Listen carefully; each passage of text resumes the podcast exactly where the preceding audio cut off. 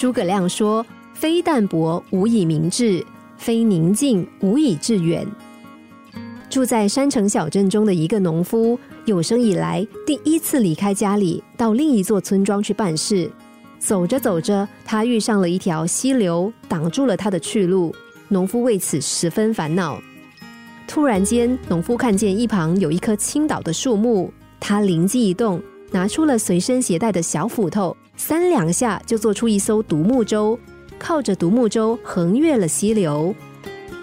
虽然已经顺利解决了眼前的难题，但是上岸之后，农夫却苦恼起来，心中涌现了很多的怎么办。他想，万一我又不幸遇上溪流，该怎么办？万一那时附近没有树木可以制作独木舟，该怎么办？万一我的斧头不小心遗失了，该怎么办？百般考虑之后，农夫就决定背着独木舟走。独木舟非常的沉重。农夫没走几步就气喘喘的，但是为了防患未然，他还是吃力的一步步往前走。走一会儿就必须要休息一会儿。农夫往后的旅程中一切顺畅，再也没有遇到任何一条溪流，却因为背着独木舟，多花了好几倍的时间才到达目的地。我们每一个人就像故事里头的农夫，身上也背负着独木舟。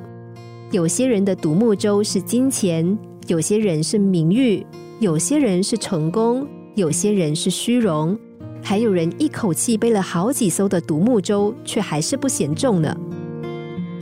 人生就是一场没有地图的旅程，我们永远不会知道未来人生的路上会是崎岖或是平坦的。还是会遇上滔滔的激流，我们没有办法选择未来，但是却可以选择抛下背上的独木舟，踏着轻快的脚步往前走。心灵小故事，星期一至五晚上九点四十分首播，十一点四十分重播。重温 Podcast，上网 U F M 一零零三 dot S G。